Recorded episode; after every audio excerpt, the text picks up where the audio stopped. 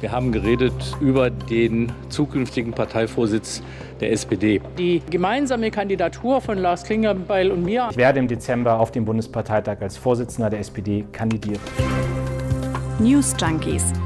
Was du heute wissen musst. Ein Info-Radio-Podcast. Das neue Duo an der Spitze der SPD soll heißen Saskia Esken und Lars Klingbeil. Das hat das Präsidium der Partei heute beschlossen. Ja, der bisherige Co-Vorsitzende Norbert Walter Borjans, noch besser bekannt als Nova Bo, der hatte Ende Oktober seinen Rückzug erklärt. Eine halb erneuerte Doppelspitze also. Damit will die SPD weitermachen, aber die Herausforderungen, die werden ja völlig andere sein. Genau, denn wenn doch noch alles klappt, dann wird die SPD Regierungspartei und den Kanzler stellen stellen und das wird die Partei zwangsläufig verändern. Damit beschäftigen wir uns heute mal. Die News Junkies, das sind heute Lena Petersen und Martin Spiller. Was ist eigentlich mit der SPD los? Was meinst du? Naja, wo bleiben denn die ganzen Streitigkeiten? Man dachte ja so, wenn die Wahl erstmal vorbei ist, dann brechen die alten Konflikte wieder auf, dann wird wieder debattiert, endlos diskutiert. Aber nee.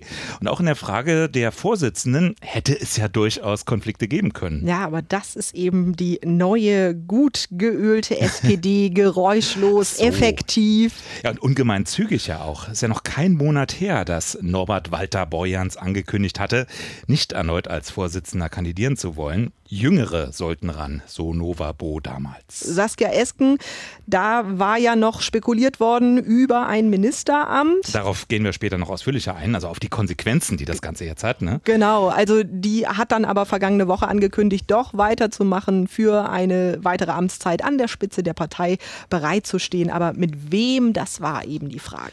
Ja, und seit heute Mittag wissen wir mit Lars Klingbeil. Das gab Norbert Walter Borjans bekannt. Saskia Esken und ich, wir haben Lars Klingbeil für meine Nachfolge im Parteivorsitz-Duo der SPD vorgeschlagen, wünschen uns sehr, dass es große Zustimmung auf dem ordentlichen Parteitag im Dezember gibt. Präsidium und Parteivorstand sind diesem Vorschlag einstimmig gefolgt.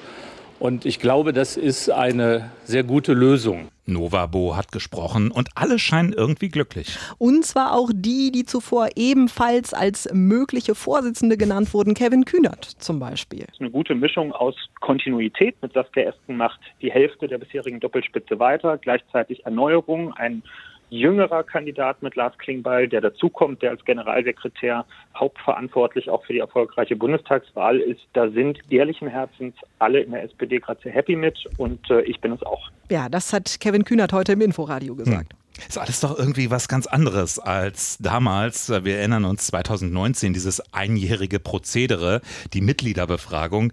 Hier wurde die SPD damals verspottet. Ähm, endlose Regionalkonferenzen, Vorstellungen, Vorabstimmungen. Warum es äh, das diesmal nicht brauchte, das hat Kühnert so erklärt. In unserem Statut ist das klar geregelt. Mitgliederbeteiligung kann es geben, wenn Entscheidungen strittig sind. Und beim letzten Mal gab es ganz, ganz viele, die sich beworben haben um den Parteivorsitz.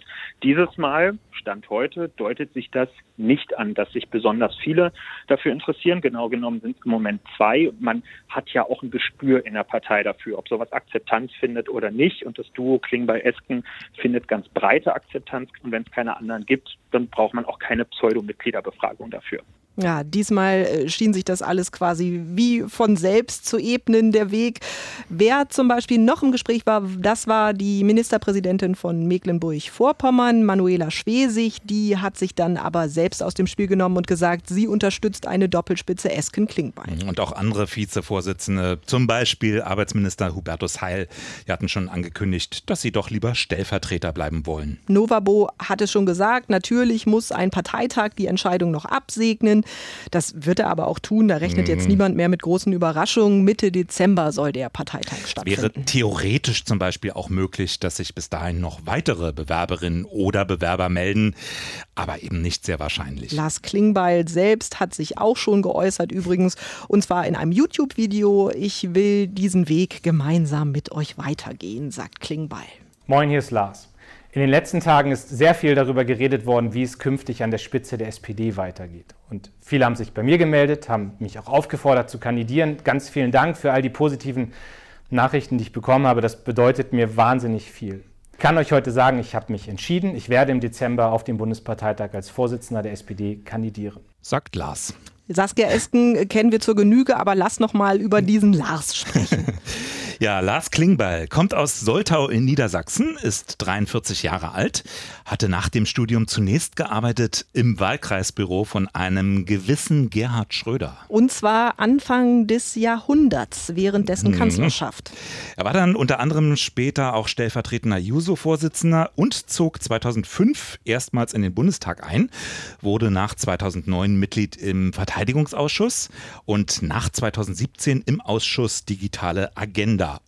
Und 2017 wurde er SPD-Generalsekretär als Nachfolger von Hubertus Heil. Und er handelte unter anderem den Koalitionsvertrag damals aus mit der Union.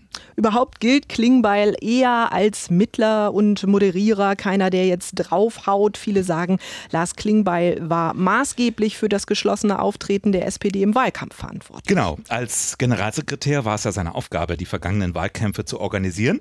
Und ähm, ja, da war er jetzt bei der Bundestagswahl ja natürlich erfolgreich. Die SPD kam quasi aus dem Loch und wurde stärkste Kraft. Die SPD war vor ein paar Wochen noch abgeschlagen bei 13, 14, 15 Prozent. Und dann haben 400.000 SPD-Mitglieder angefangen, für Olaf Scholz Wahlkampf zu machen. Die Partei war geschlossen, sie ist gerannt, wir haben gekämpft und man sieht heute Abend, der rote Balken geht nach oben, der schwarze Balken geht deutlich nach unten.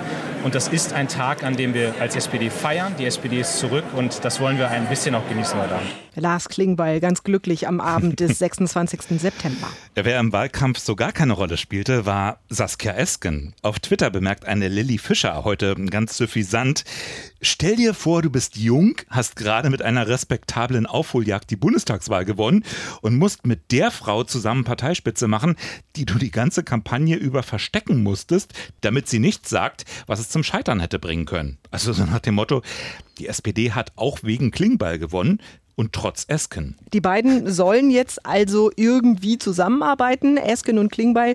Das sind dann natürlich sehr unterschiedliche Leute an der Parteispitze, unterschiedlicher bestimmt als das Duo, das bisherige Esken-Novabo. Hm, ja, die stehen eben für verschiedene Parteiflügel. Also sie aus der Partei Linken, Klingbeil vom konservativen Seeheimer Flügel. Das könnte eine Ergänzung sein, so nach dem Motto, ganze Breite der Partei gut abgedeckt muss es aber natürlich nicht. Saskia Esken lässt erstmal natürlich nichts auf Lars Klingbeil kommen. Heute bei der Pressekonferenz klang das dann äh, sehr harmonisch. Lars Klingbeil kenne ich seit vielen Jahren. Wir arbeiten seit vielen Jahren sehr eng zusammen, schon in unserer Zeit als Digitalpolitiker ähm, der SPD-Bundestagsfraktion. Ich arbeite sehr gerne und sehr vertrauensvoll mit ihm zusammen und freue mich sehr auf die äh, Zusammenarbeit. Ich freue mich sehr, dass er sich für die Kandidatur mit mir gemeinsam entschieden hat. Viele sind da doch skeptischer. Ich habe mir dazu auch mal ein bisschen die Reaktionen auf Twitter angeschaut. Stellvertretend Nutzer Roger Huber.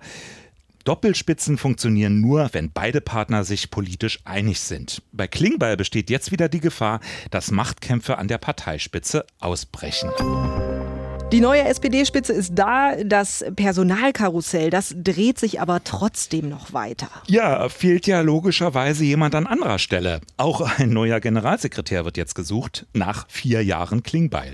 Man kann sagen, äh, er war sowas wie der Chefstratege der Sozialdemokraten. Mhm. Wer den Job jetzt machen soll, dazu gab es heute auf der Pressekonferenz der SPD gar nichts. Soll in den kommenden Wochen geklärt werden. Einer, der trotzdem schon längst im Gespräch ist, ist, da ist er wieder, Kevin Kühnert. Also jetzt für diesen Job. Früher Juso-Chef, jetzt Bundestagsabgeordneter für den Wahlkreis Berlin-Tempelhof-Schöneberg und auch stellvertretender Vorsitzender der Partei für Kevin Kühnert sprechen zwei Faktoren. Ja, Faktor 1, Kühnert ist ein sehr strategischer Typ. Konnte man ganz gut miterleben vor einiger Zeit. Ich weiß nicht, ob du es gesehen hast, diese ARD-Doku Kevin Kühnert und die SPD.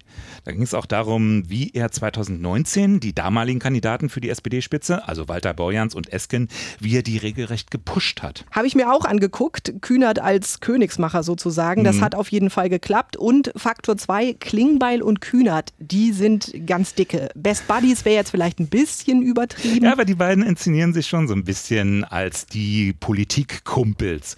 Haben ja zum Beispiel auch einen gemeinsamen Podcast, die K-Frage. Also K, du verstehst, im Sinn von Kühnert und Klingbeil.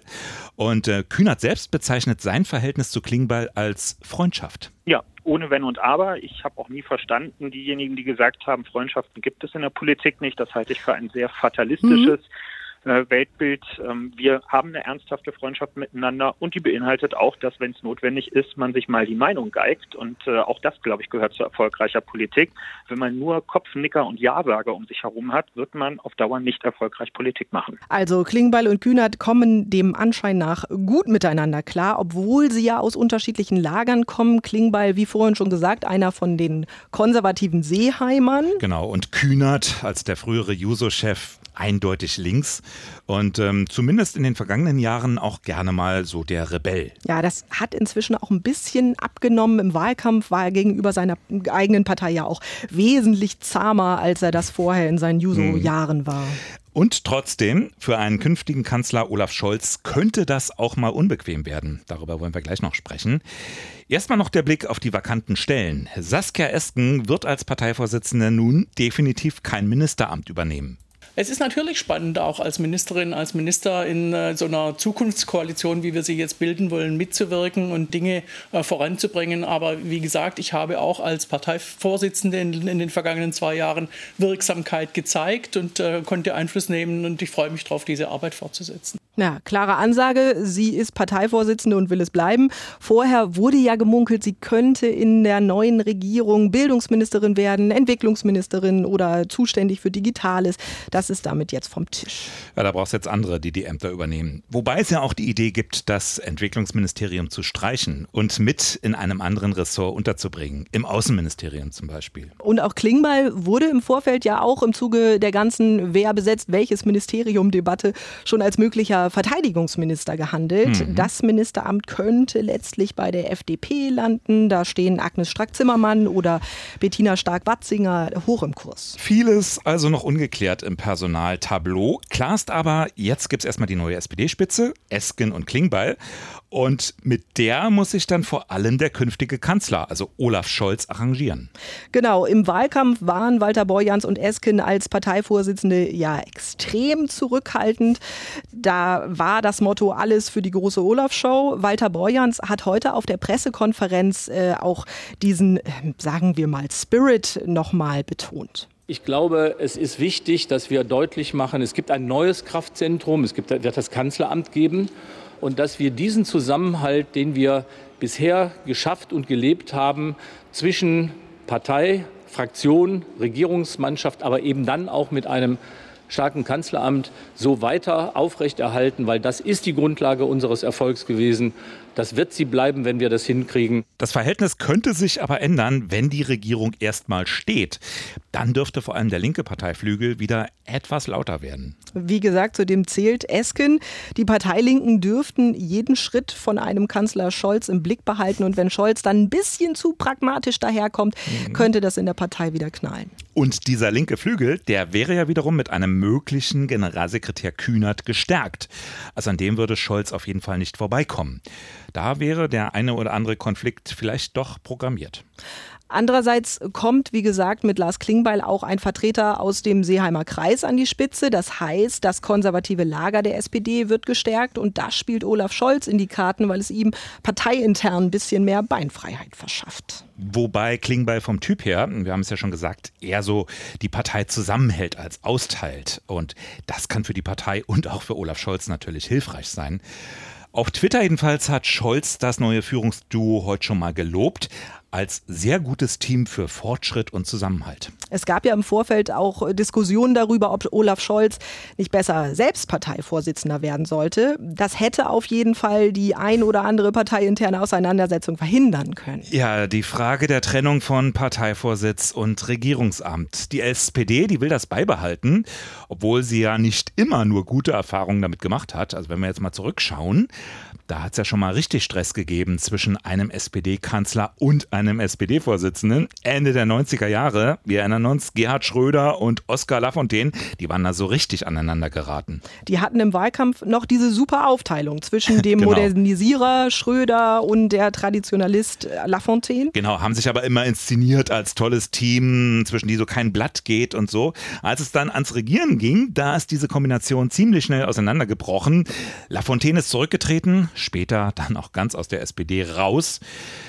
So etwas hat sich die CDU lieber erspart. Mit Kohl bis 2018 auch mit Merkel. Beide immer gleichzeitig Parteispitze und Kanzler. Viele sagen, das muss im Parlamentarismus eigentlich auch so sein. Aus Sicht von Kevin Kühnert aber nicht der richtige Weg.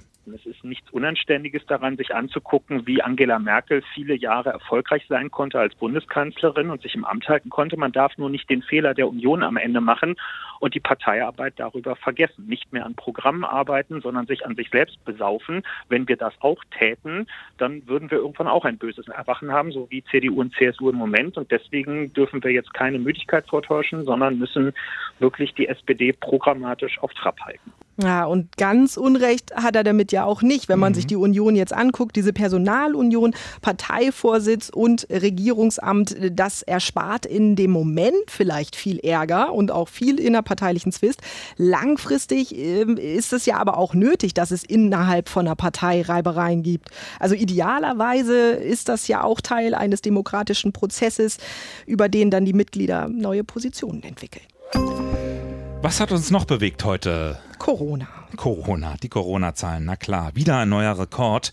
Die Inzidenz so hoch wie noch nie in Deutschland. Zum ersten Mal über 200.